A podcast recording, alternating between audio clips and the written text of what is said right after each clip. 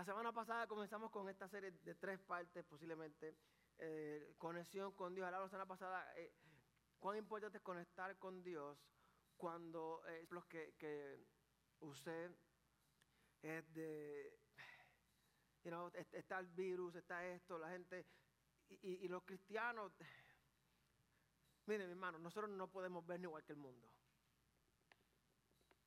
La Biblia dice que somos la sal de la tierra, somos la luz del mundo. Si la luz se comporta como la oscuridad, entonces ¿qué nos queda? Si la sal pierde su sabor, entonces ¿qué nos queda? ¿Usted ha comido bichuelas? Me encantan ahora las bichuelas dulces americanas. Cuando está en el ejército, le metía sal que, pero una comida sin sabor, sin sal, por eso los hispanos, es difícil. Mira, es difícil hasta mentirle a su suegra si está buena o no. Usted dice, estoy ayunando. Usted dice lo que tenga que decir porque es difícil. La iglesia, si pierde el sazón, si pierde la sal, es difícil impactar el mundo. ¿Qué tienes tú que ofrecerle a un mundo cuando tú vives igual que el mundo? Por eso otro mensaje. Hoy hablaremos de conectando con Dios cuando hemos renunciado a la esperanza. Pastor, todos ustedes están santos y salvos. Así que si se parece a su vida, es, la mía que estoy hablando, no es la vida suya, ¿ok? No. No, venga el próximo domingo, que estoy hablando de mí, no estoy hablando de ustedes. Eh, eh, ¿Le ha pasado que le han dado una buena noticia y en vez de entusiasmarse, usted se pone triste o, simplemente no tiene ninguna reacción? ¿Le, ha pasado eso, que te dan una buena noticia y te pones triste e, e, en vez de ponerte contento. Es como si tú supieras que lo que te acaban de pasar, pero tu mente te dice, eso es muy bueno para hacer realidad. ¿Le ha pasado eso o no? A mí me ha pasado bastante eh, ocasiones. Entonces, tenemos suficientemente fe, una fe suficientemente grande para orar y para pedir, porque es que a veces nuestras oraciones, en vez de basadas en nuestra fe, son basadas en nuestras quejas. Señor, cambia este marido que tengo. Velo con Dios. Moisés decía, este pueblo que me diste. Era una queja, ¿verdad? Y muchas veces tenemos fe suficiente para orar y pedir, pero hemos renunciado a la esperanza de que algo suceda. Tenemos fe para pedir, pero cuando te dicen, mira, esto que estabas pidiendo te ha dado, dices, no, no puede ser. No juegues conmigo, no puede ser. No, no, no, no, no, no, juegues conmigo. Sabemos que lo que hemos estado pidiendo puede suceder, pero no creemos que vaya a suceder. Hombre de poca fe. Oiga, cuando Jesús le dijo hombre de poca fe a Pedro, él ignoró completamente a los demás que estaban en la barca, ¿ok? Muchas veces le quedamos amarronazos al pobre Pedro porque Jesús le dijo hombre de poca fe. Pero aquellos Jesús ni siquiera lo, les dio acknowledgement porque aquellos estaban llorando como niñas. Y Jesús dijo, Jesús dijo, lo que hace falta es poquita fe. Eso otro mensaje. Gracias por darme para predicar pro que queda de año. Tal vez usted sepa que, que X, Y persona, usted rellene eh, eh, el, espacio, cualquier persona en su vida puede cambiar. Usted sabe que esta persona en su vida eh, tiene que cambiar, pero a misma usted sabe que la persona no va a cambiar. ¿Sí o no? Usted dice, esto tiene que cambiar, pero no va a cambiar. Eso pasa en la familia pasa en el trabajo, pasa en las amistades, pasa en la iglesia. Yo quisiera que el pastor deje de ponerse maones, que se cubra los tatuajes, se quite las pantallas. Él puede quitarse los maones ponerse pantalón de No lo va a hacer.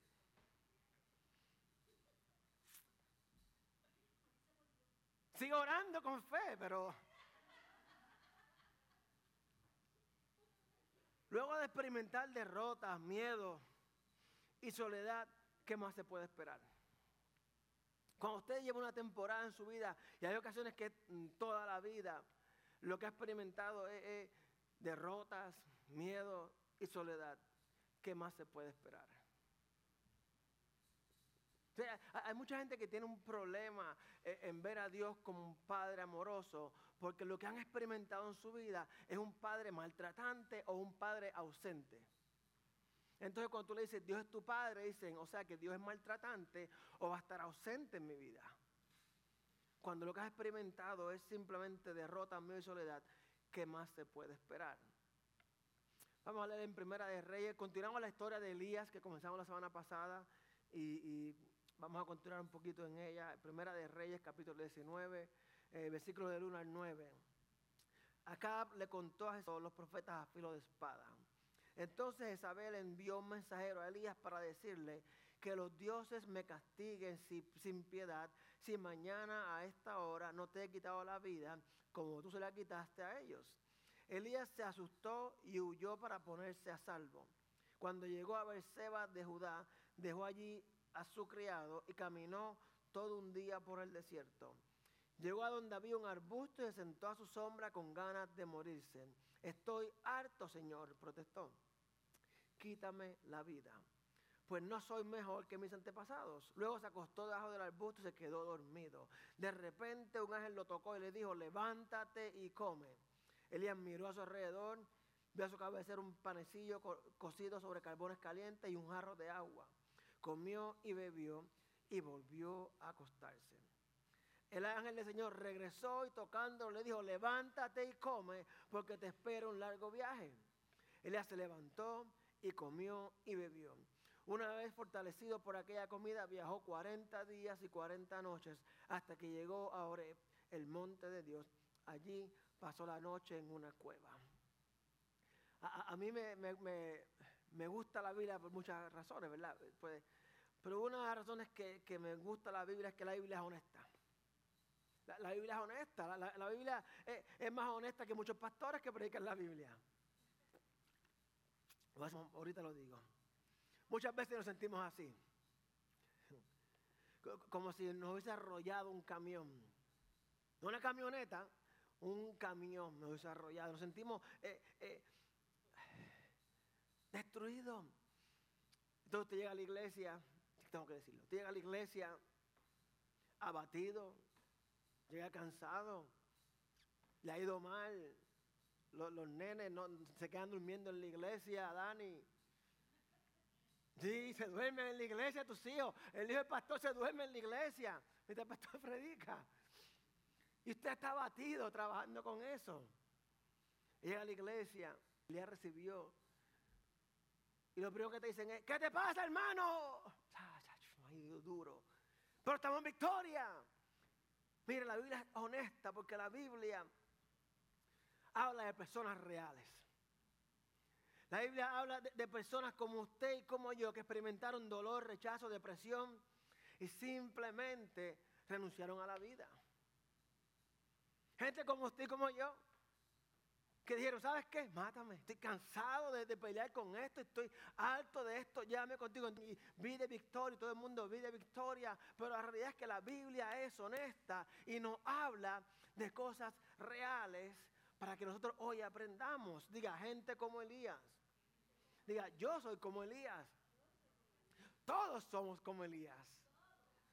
Aquí Elías, eh, yo le invito a que lea la, Biblia, que la Biblia Dios la proveyó para que la leyáramos, ¿verdad? Para que podamos leerla. Le invito a que lea la historia cuando llegue a su casa. Eh, aquí está Elías después de una gran victoria. Él tuvo unas olimpiadas eh, espirituales y, venció a los archienemigos de Dios. Ahí, está Elías. Es como tuvo una película. Bueno, yo soy de Chapulín Colorado para acá, ¿verdad? Cuando Chapulín Colorado tiene una victoria que estaba destruido y tiene una victoria, no contaba cosas. esa emoción de que algo sucedió, Elías se encontraba, luego de todo eso, aquí se encontraba recibiendo una aplastante amenaza. Luego de esta victoria, Dios le permitió probar la amarga derrota a manos de una mujer.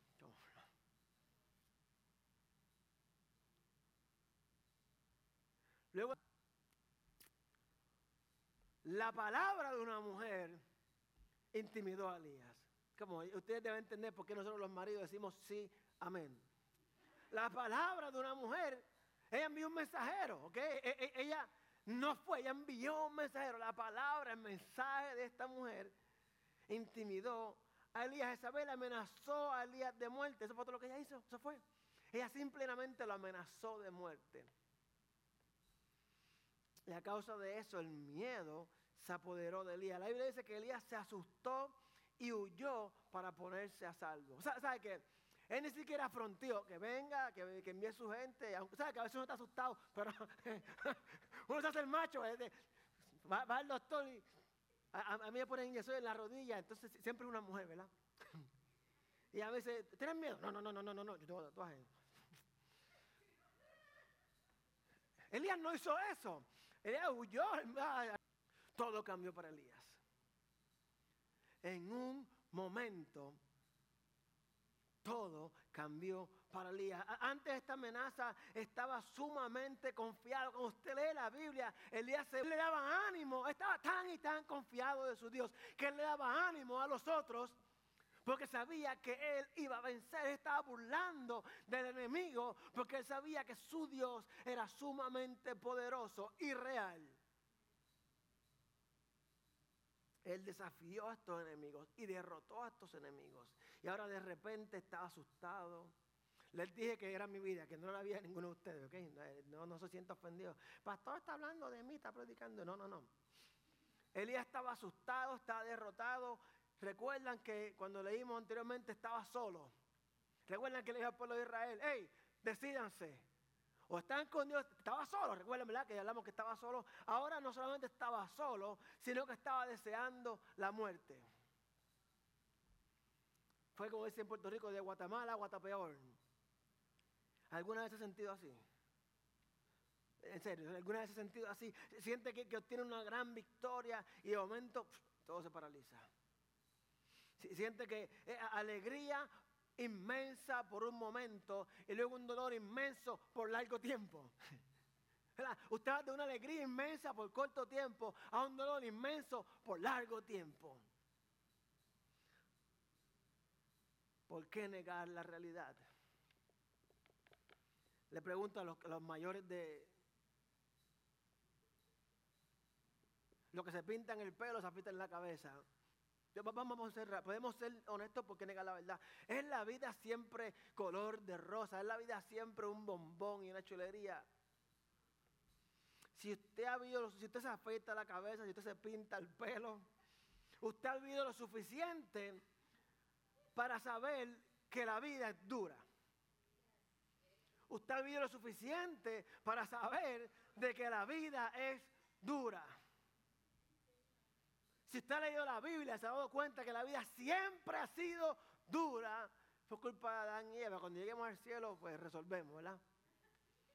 Pero desde el comienzo la vida ha sido dura. Por eso es que los jóvenes no escuchan consejos.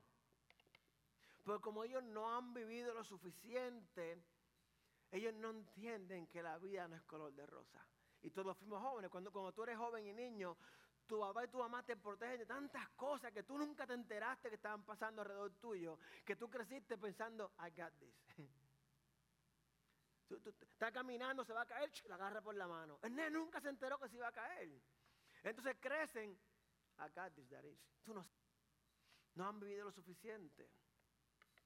Isaías 53.3 nos dice que Jesús fue despreciado y rechazado por los hombres, varón dolores, hecho para el sufrimiento. Para el sufrimiento. A, través de la palabra Dios, nos muestra y nos habla sobre la desesperanza de la humanidad. Dije, lo dije correcto, la desesperanza de la humanidad. Nos dice que debemos trabajar con ciertos mitos. Hay, ciertas cosas que hemos construido para reforzar eh, nuestra confianza de caída durante la derrota. voy a tratar de explicar estos tres mitos bien breves porque no, me quiero enfocar en ellos. El primer mito es que pensamos que lo que me sucede a mí, en mi pequeño, diminuto, individual mundo, es la excepción y no la regla. Me despidieron del trabajo. Eso solamente me pasa a mí. Usted, usted sabe, en mi vida, no es la vida de ustedes peleé con el nene. Esto solamente me pasa a mí.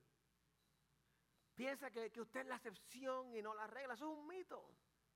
Eso es un mito. Nos decimos que esto no puede estar bien. Las cosas malas no pueden pasarle a la gente buena. A mí no me debería estar sucediendo esto. Yo solamente hago lo bueno y lo correcto. Solo la gente es un mito que nos creamos en nuestra mente. Segundo mito es que este tipo de mundo, cuando es otra persona pasando por una desgracia, dice, eso nunca me va a tocar a mí. Ah, pues mira, ten cuidado muchachito, con lo que te junta, mira este, a mí eso nunca me va a pasar. ¿Te vas a caer? No me voy a caer. Yo le digo, si te caes, te voy a dar después que te caiga. Y si no me cree, pregúntele a mi esposa, que a la nena le digo, si te caes, te voy a dar. Pastor, ¿le da? Sí, porque yo le dije, te va a caer. Pastor, tú eres malo. Bueno. Esto nunca me sucederá. A mí esta forma de pensar es típica de los jóvenes también. Se, arriesgan en todo. Dice que cuando uno entra más en edad se pone cobarde. No es que te pongas cobarde, es que sabes más de la vida. Como chiquito te tira de lo que sea. Yo hice cosas que miro, mira, me tiré por una cuesta una vez en una bicicleta sin frenos. A mí me salió bien, mi hermano fue más tonto, se puso una chancleta en vez de tenis y restrayó, cayó unos matorrales, se levantó que parecía eh, eh, pie grande, todo verde de la grama, se arrastró por toda la grama. Los jóvenes se arriesgan en todo, se fuman su gallito de marihuana. Ay, pastor dijo, sí, se fuman su gallito de marihuana, se dan una que otra borrachera, luego vienen a tragedia. Viene la adicción, accidente automovilista. El tercero, yo puedo con todo lo que venga. Pastor, tú no sabes por lo que yo he pasado, yo puedo con todo lo que venga. Tengo los suficientes recursos, tengo la energía, tengo la influencia. Tal vez falle ahora, pero me levanto, yo no necesito a nadie. ninguno de ustedes, pastor, que está hablando por su propia vida, no necesito a nadie. Así que como no necesito a nadie, mis problemas los sufro solo. Diga, pastor, vamos a la realidad. ¿Cómo, cómo, cómo, cómo? Diga, vamos a la realidad. Pero como usted no tiene esos mitos, vamos a la realidad de todos nosotros.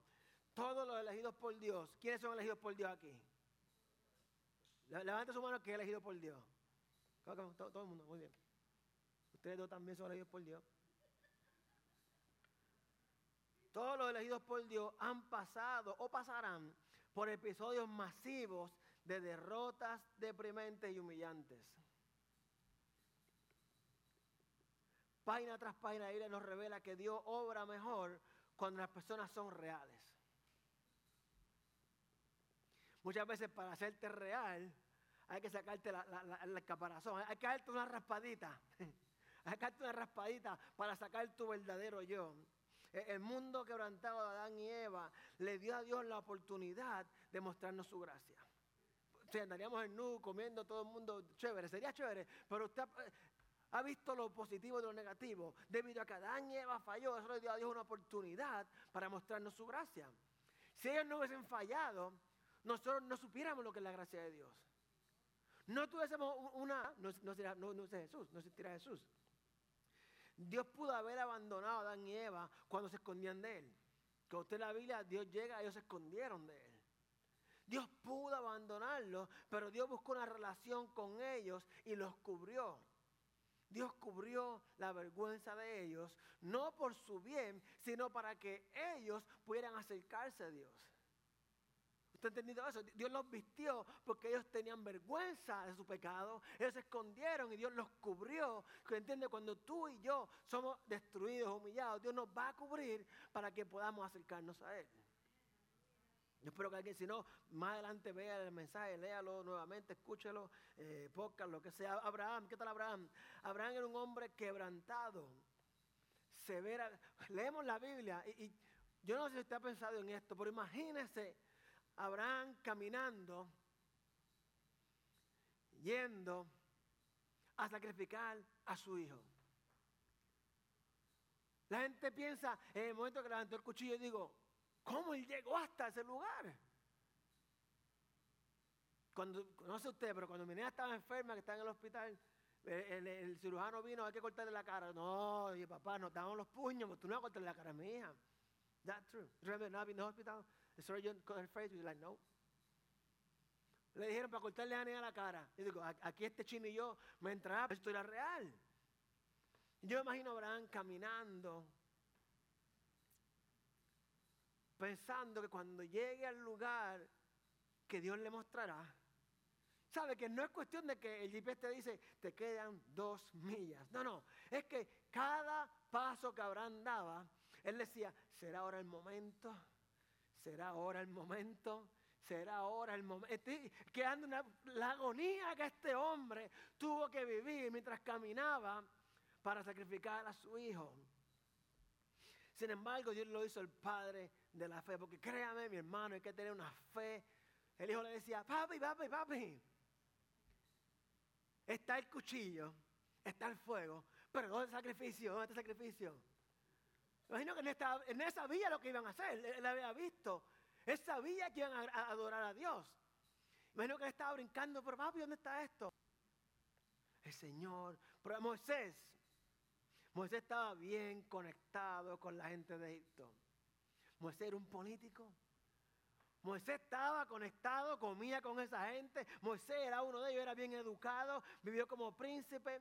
Pero en un momento todo quedó en nada. En un momento tuvo que correr por su vida después de que cometió un asesinato. ¿Quién ha visto la película Los Diez Mandamientos? viejísima, dura cuatro horas. O si no ha leído la Biblia, al menos, al menos, su papá lo obligó a ver esa película el, día de, Viernes Santo. Eso no faltaba. Eso era como una tortura de cuatro horas.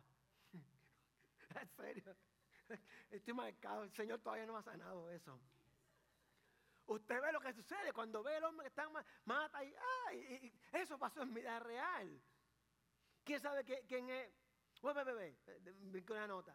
Ok, luego de esa amarga derrota, él fue por el desierto. Y en el desierto, ahí fue que eh, llegó a tener la experiencia de la salsa al diente. Eso es importante decirlo. O sea, aparte de ustedes, brinca una.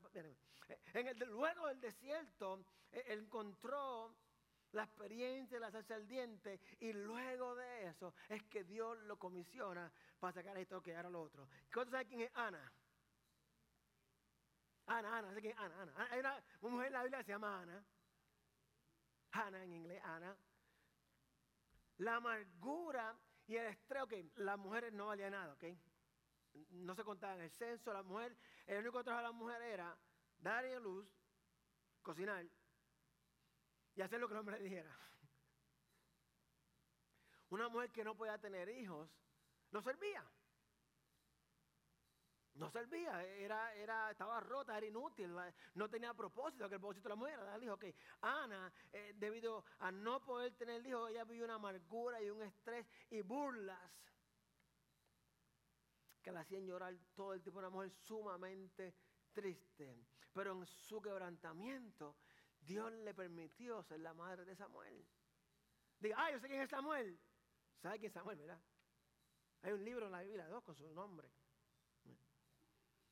Ana era la mamá de Samuel.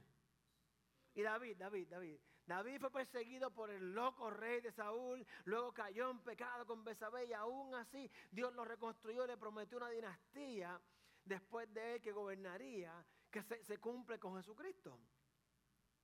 La experiencia de Jesús en la cruz, ¿qué tal eso? Quebrantamiento, amargura, dolor, humillación. Sin embargo, a través de todo lo que Jesús pasó, Dios nos dio victoria sobre el pecado y la muerte. El mismo Jesús fue el que dijo, si es posible, no, no, no hay otra forma de hacer esto. Jesús, para que Dios lo pudiera utilizar en ese momento en la cruz, dice la Biblia, que aprendió a hacerse obediente. Dice la Biblia que Él fue real. Cuando él oró, dice, si es posible. Sí, mira lo que está orando Elías en la cueva. Dice, mátame. Dice, ¿tú crees que podamos hacerlo de otra forma? Pero que se haga tu voluntad. La Biblia nos da una imagen precisa de la realidad. Por eso dije que, que la Biblia es más real que muchos pastores que predicamos la Biblia. Usted lee la Biblia, es cantazo sobre cantazo, y cuando todo parece estar bien, otro cantazo. Lo que pasa es que solamente predicamos de la victoria. Solamente predicamos de cuando Dios obró con poder, pero se nos olvida predicar de que estas personas o han venido de algo difícil, o están en algo difícil, o van hacia algo difícil. La Biblia nos enseña de que este mundo que se predica y muchos se imaginan, no es real. Gente que deja los biles en la mesa, va a la iglesia y espera que cuando regrese estén pagos. En serio, gente que me dice, pastor, tengo el problema, pero la semana pasada el problema estaba ahí, va a estar hoy también ahí. E, e, este mundo que nos hemos imaginado no es real. Y el problema con creerse este mundo que es perfecto es que entonces nos cuestionamos, ¿para qué Dios? ¿Para qué Dios si todo va a estar bien? E, el pecado arruinó nuestro mundo, así que nos vamos a afligir, seamos pueblo de Dios o no seamos pueblo de Dios. ¿Sí o no? Si no me crees, hello, prenda las noticias.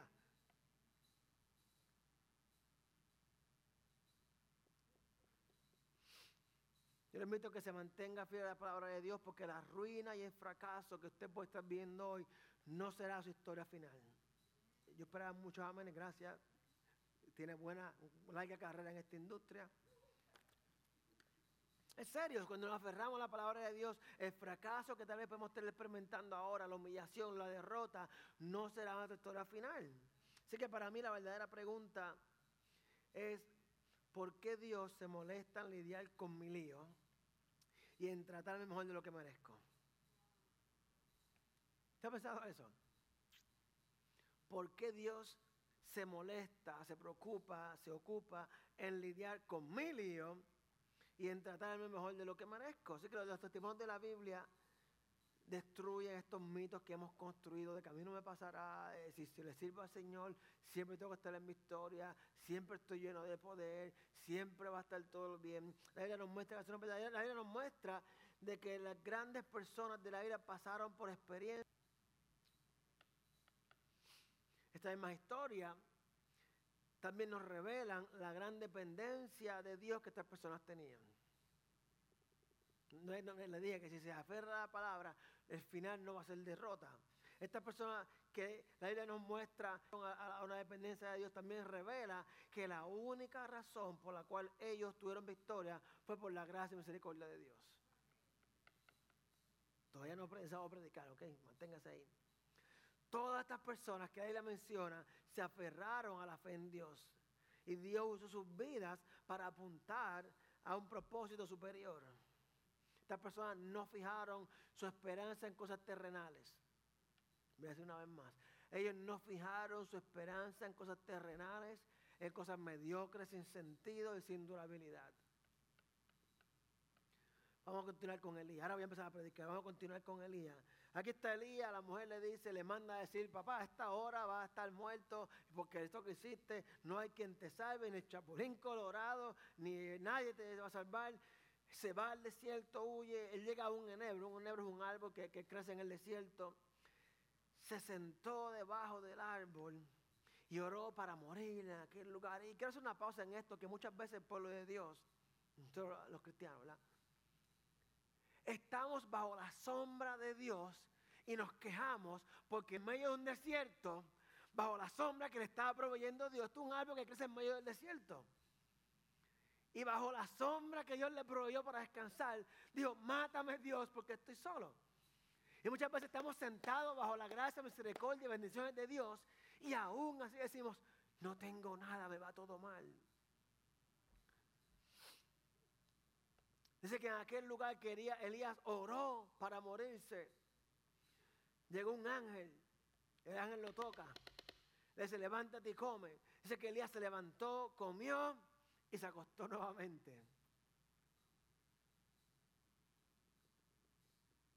Yo no sé tú, pero si un ángel me levanta a medianoche, lo menos que hago es comer y acostarme. Yo corro, sea de miedo, alegría, pero corro más, más que Forrest Gump. Corro y corro. Dice que el hombre se levantó, comió y se acostó de nuevo. Estaba en depresión. Elías estaba en depresión. Estaba solo. Recuerda que estaba solo. Nadie estaba a su lado. Tenía una depresión clásica. ¿Sabes que la gente en depresión no se quiere ni salir de la cama? Elías tenía depresión.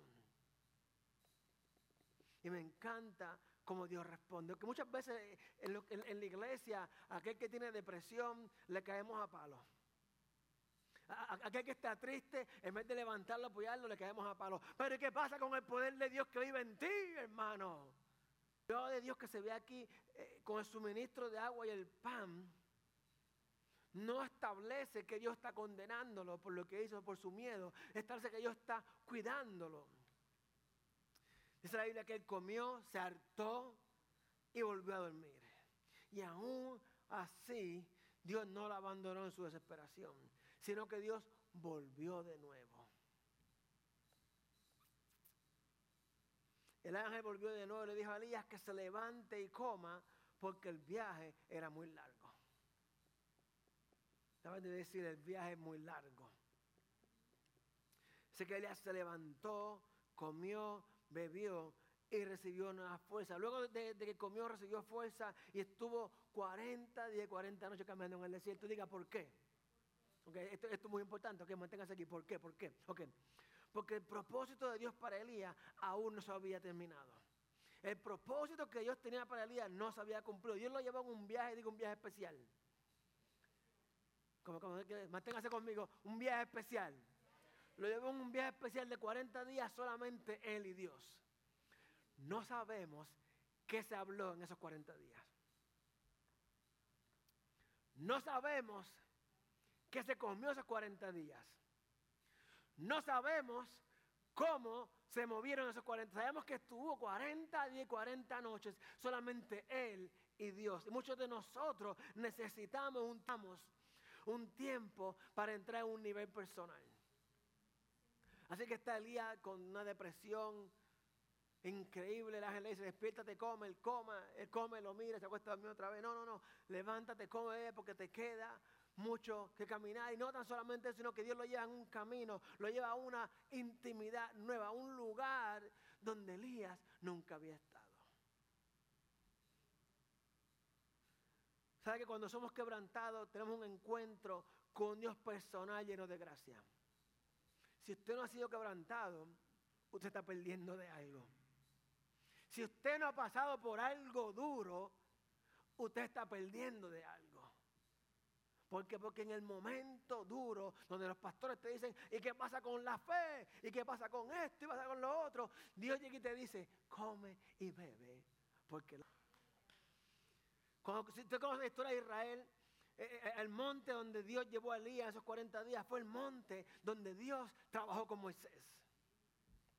Este es el monte donde Moisés tuvo una experiencia profunda y transformadora que alimentó su conciencia sobre la gracia. En ese lugar donde Dios le dio la esperanza por este pueblo, a ese lugar Dios lleva a Elías.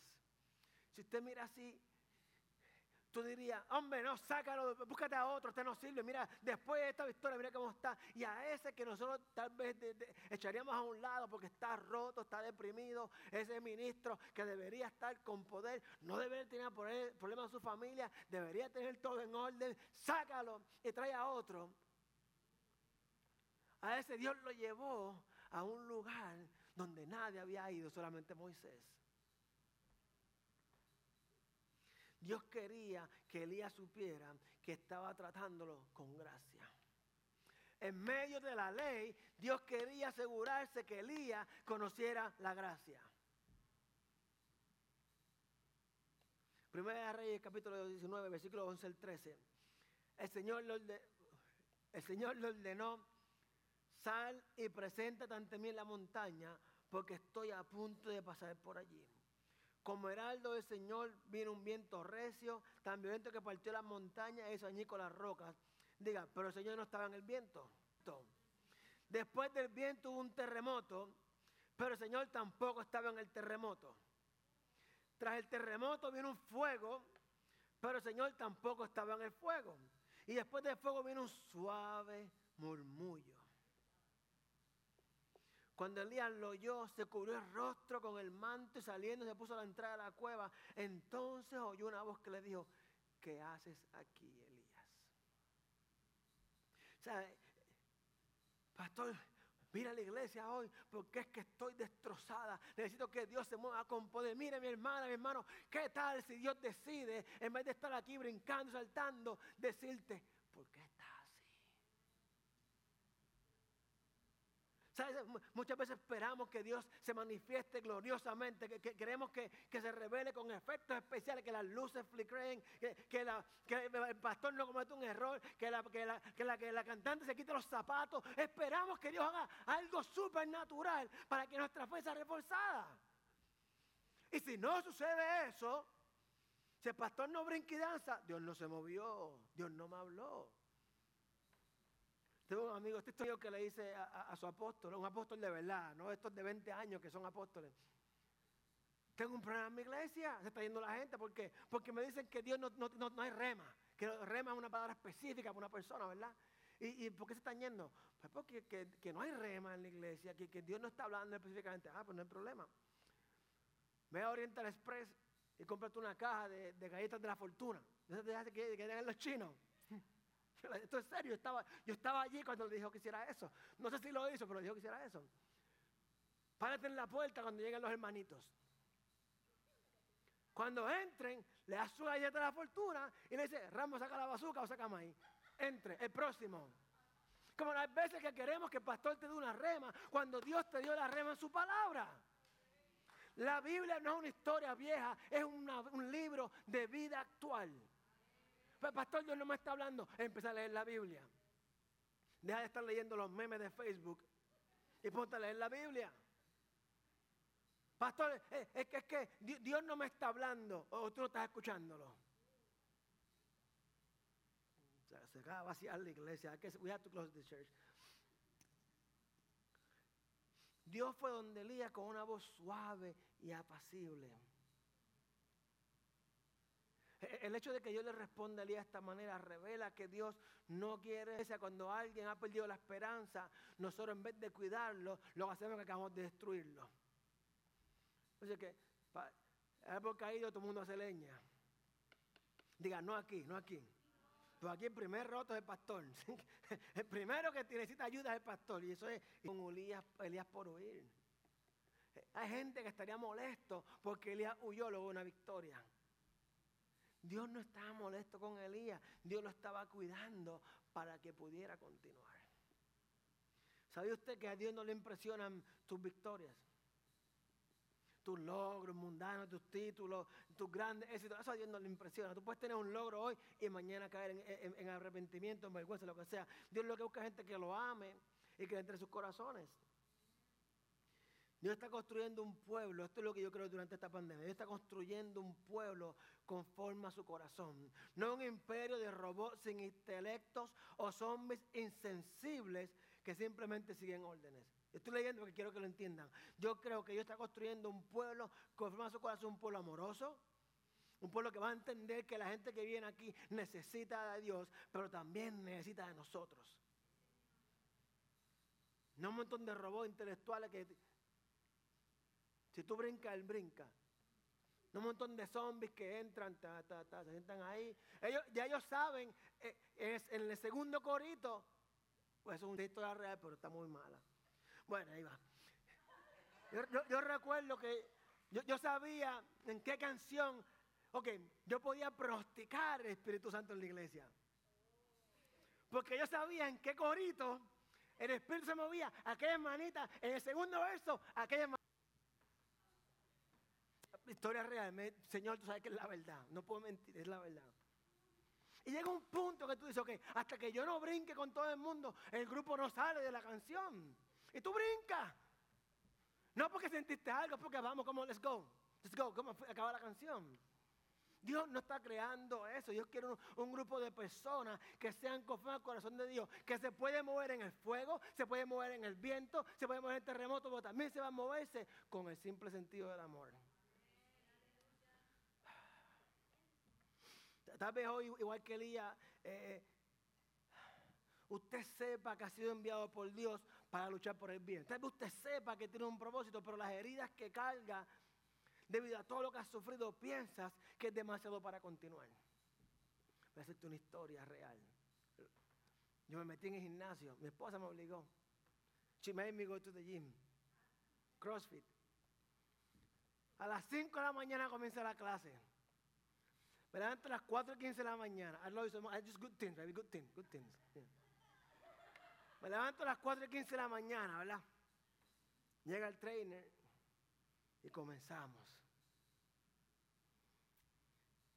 Entonces cada vez que yo miro para el lado, y obviamente yo soy el nuevo, ahí hay, hay una pareja que la gente tiene como 60 años, al menos 55 años. Me mira, ¿estás bien? Y yo, entonces en el momento que yo peor me siento, este, el, el, trainer tiene esta habilidad de identificar el momento en que yo estoy a punto de give up, no puedo terminar hoy. Y él llega y lo que me llama la atención es que me dice, good job. Y digo, man, I'm sucking at this. y él dice, good job, Alan. Y, eso, aunque yo sé que él lo hace para motivarme, me motiva. Me, me ayuda a decir, ok, estoy haciendo lo mejor. Al punto que el viernes le gané al viejito. Le gané por un minuto al viejito. Todo es competitivo. Eso es con reloj y todo, es un app. Tienes que ponerlo y todo el mundo ve tus resultados, hermano. Da vergüenza. Pero le gané al viejito. Entonces, lo que me motivó a mí no es esto que usted está utilizando. Usualmente usted ve que está el tren gritándote en la cara. Eso, es lo que tú ves. Eh, gritándote, uno más. Él, no trabaja así. Él, va al lado mío y dice, hey, estás haciéndolo bien, no te quites. Digo, ¿estoy haciéndolo bien? Sí. Ok, sigo. Yo sé que estoy haciéndolo mal. Sé que debo hacerlo con más peso. Sé que hay muchas cosas que no estoy todavía ahí. Pero el hecho de que él me dice, vas por buen camino, me mantiene a seguir haciendo, a seguir haciéndolo. Sé cuando tú tengas ganas de rendirte, cuando sientas que todo te viene encima, me dice toda mi vida, que estés huyendo quebrantada para su reino. Este es el problema con nosotros. No se trata de ti ni de mí. Se trata de Él y su reino. Y cuando yo estoy allí, que me dice buen trabajo, no se trata de mí, se trata de su gimnasio y lo que Él está construyendo allí. Porque Él quiere ver el futuro en mí. Él sabe que si me presiona de más o incorrectamente, no va a haber ningún futuro en mí porque me voy a virar y se va, va a ser, no va a ir mal, no va a ir mal. Yo no soy un nene, ¿me entiendes? Yo tengo 15 años para que me estén gritando. Él sabe de que lo que está trabajando en mí es para el futuro de lo que está construyendo allí. Cuando Dios te ve a ti quebrantado, Él sabe que tu quebrantamiento va a ser para su reino. Diga a su vecino, no se trata de ti ni de mí. Permítame decirle esto otro. Nadie más puede ser usted. Marisa, créeme que no hay nadie en el mundo que pueda ser Marisa. Eso es algo bueno, no es algo malo. No hay nadie en el mundo que pueda ser tú. Tiene tantas millones de gente en el mundo, nadie tú estás hecho. Así que ya sea un hombre o mujer, eres hombre o mujer, no hay más nada. Sepa que usted ha sido creado especialmente para las buenas obras de Cristo. Sepa de que con todo su siendo perfeccionado para convertirse en un agente de luz y vencer la oscuridad. la semana que viene, la próxima semana, voy, la que viene, voy a Puerto Rico a, una celebración de un amigo mío que falleció. Yo no sé qué voy a decir cuando esté allí. No, he escrito nada, no quiero escribir nada, pero yo sí sé esto. Yo no puedo decirle a su papá, que mi pastor, sé por lo que estás pasando. Yo no puedo decirle eso. Porque yo nunca, espero nunca pasar por eso. Cuando tú estás quebrantado, Dios lo usa para su reino, porque hay cosas que tú estás viviendo que va a ser la llave para liberar a otro. Es sencillo. Hay cosas que tú estás viviendo, que ya has vivido, que va a ser la llave que va a liberar a otro. Así que usted con su mundo destruido y destrozado, usted es el alma secreta que Dios va a utilizar en algún momento. Digo alma secreta porque va a haber un momento en su vida de que usted se va a recordar en ese amancio, para este tiempo he llegado. Va a haber un momento que va a decir, para esto fue que Dios me trajo aquí. Estoy tratando de terminar porque ya son las 11. Somos un ejemplo, aquellos que hemos sido destruidos y que hemos sido reciclados, somos un ejemplo de lo que el poder la gracia de Dios perfeccionados en nuestra debilidad puede hacer. ¿Cuál era el problema de Elías? A ver, ¿cuál era el problema de Elías? Elías estaba concentrado en sus pérdidas. Estaba concentrado en que estaba solo. Estaba concentrado en que aunque Elías esperaba que luego de hacer todo eso, todo el pueblo le tuviese miedo. Es como que el pastor predica y la gente se cae patas para arriba y el próximo domingo la gente viene a la iglesia. Tú esperas que venga más gente. El domingo estuvo brutal, la oración estuvo brutal y entonces, y no llegue nadie. E-, Elías esperaba de que después de esto, todo este pueblo de Israel se iba a juntar conmigo y ahora sí que vamos a ser el pueblo que Dios nos llamó que fuera. Sin embargo, la mujer le dijo, mañana te mato. Dios quería utilizar a Elías para impactar al mundo, para traer buenas noticias a un mundo en necesidad. Pero Elías estaba concentrado en su humillación. La razón por la cual estamos vivos hoy es porque Dios tiene un trabajo del tamaño de su reino para que lo hagamos y definitivamente Él aún no ha terminado. Dios es glorificado cuando le permitimos a nuestros fracasos. Es difícil, ¿ok? No voy a decir... Pero si hace forma de chiste es más fácil. Pero Dios es glorificado cuando le permitimos utilizar nuestros fracasos y nuestras debilidades. Usted comparte la gloria de Dios. Diga a su vecino, tu vida, quiera, let's go. Tu vida, o, Alejandro, Alejandro. Diga, tu vida no es una vida en vano. Dígalo como que es verdad. Porque es verdad. Tu vida no es una vida en vano. Tus experiencias no son un desperdicio para Dios. Muchas veces quisiéramos olvidar estas cosas malas, pero eso que tú y yo queremos olvidar es lo que Dios quiere utilizar. Elías estaba, es que soy el único que queda, mátame Dios. Eso es lo que quiero, que seas tú el que lo haga, porque es el único que queda. Ustedes no entienden lo que dije, ok. Somos testimonios vivientes de que Dios puede transformar a una persona. Usted y yo somos testimonios vivientes de que Dios puede transformar a personas. Sé que yo le invito que comparta su experiencia de dolor y de fracaso. Pastor, pero la gente no quiere escuchar eso. No es lo que ellos quieran escuchar, lo que ellos necesitan escuchar. Comparte su historia de fracaso, su historia de dolor y va a descubrir que así como Elías descubrió, Dios nunca lo abandonó y nunca lo abandonaría. Cuando Elías estaba solo, cuando Elías quería morirse, Dios lo alimentó para que viviera.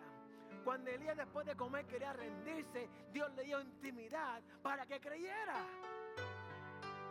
O sea, Dios se preocupó por su cuerpo físico, le dio la sombra, luego lo alimentó y luego le trabajó con el espíritu. Comparte tus derrotas. Comparte tus derrotas, tus vergüenzas y tus fracasos. Pastor, ¿cómo es posible? Sí. Deja de decirme lo, bien que te va a dar. Dime de dónde Dios te sacó.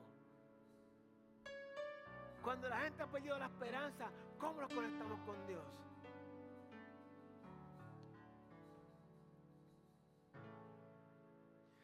Fuimos hechos para impactar el mundo. Para dar las noticias de que Dios nos ama. Y que Dios ama a las personas quebrantadas y manchadas por el pecado. Ese es el mensaje de Dios. Dios ama al pecador. Dios ama que está en el mundo perdiéndose pastor que te dé el pecado. Dios ama al pecador. Hagan firme su corazón a seguir a Dios. Nuestro reparador de vidas levantada que nos ama y nunca se rendirá. Aquel que murió, el que pagó el precio por nuestras vidas quebrantadas. ¿Sabe que, que estando limita que permita que su problema lo lleve solamente a Dios? Si tu problema te va a llevar a algún lugar, que te lleve a donde Dios.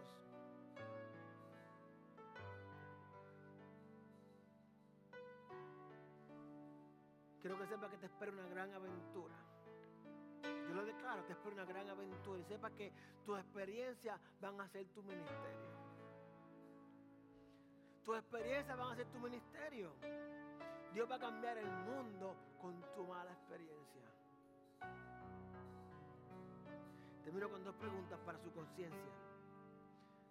¿Has pensado cuál será la sorpresa que Dios está preparando de tus cenizas? De aquello que está destruido en tu vida.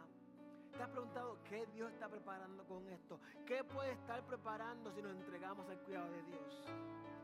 Tal vez te está llevando en un viaje difícil para revelarte su propósito.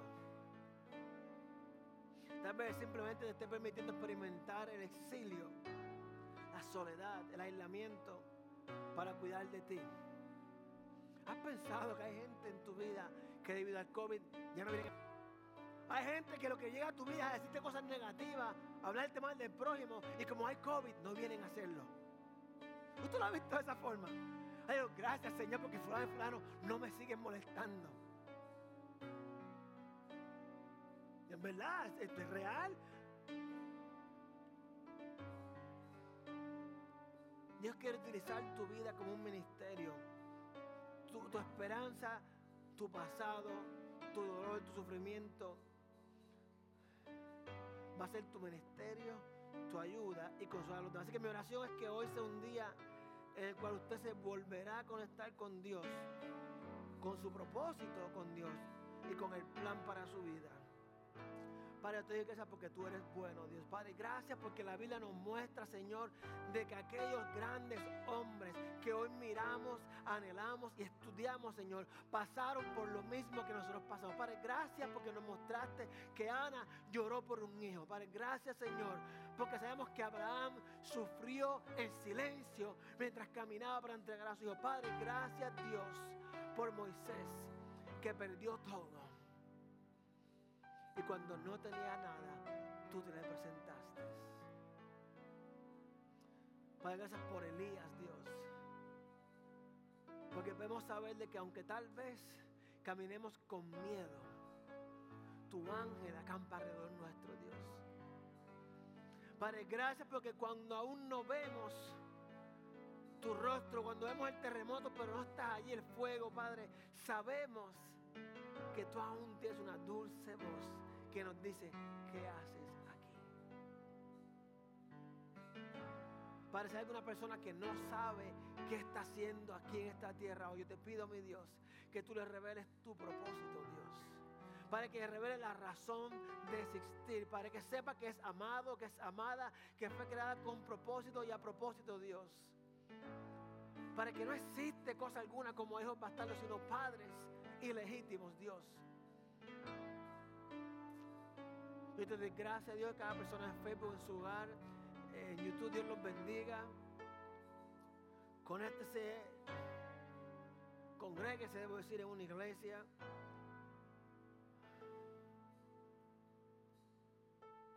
Dice que el Señor te bendiga y te proteja, que el Señor sonría sobre ti. Escucha hermosas palabras, el Señor sonría sobre ti y sea compasivo contigo.